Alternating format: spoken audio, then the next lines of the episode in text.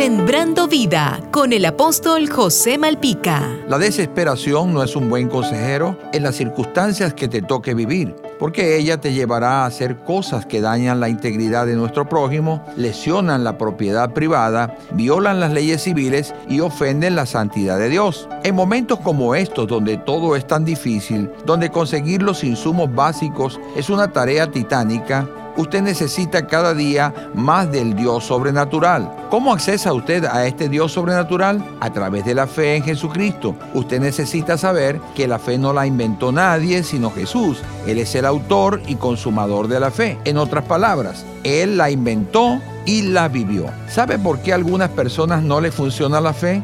Porque no la tienen, solo tienen confianza. Pero la confianza no es fe. Hoy en día la gente usa la palabra fe de una manera muy ligera. El significado de la palabra fe es creerle a Dios y a su palabra escrita.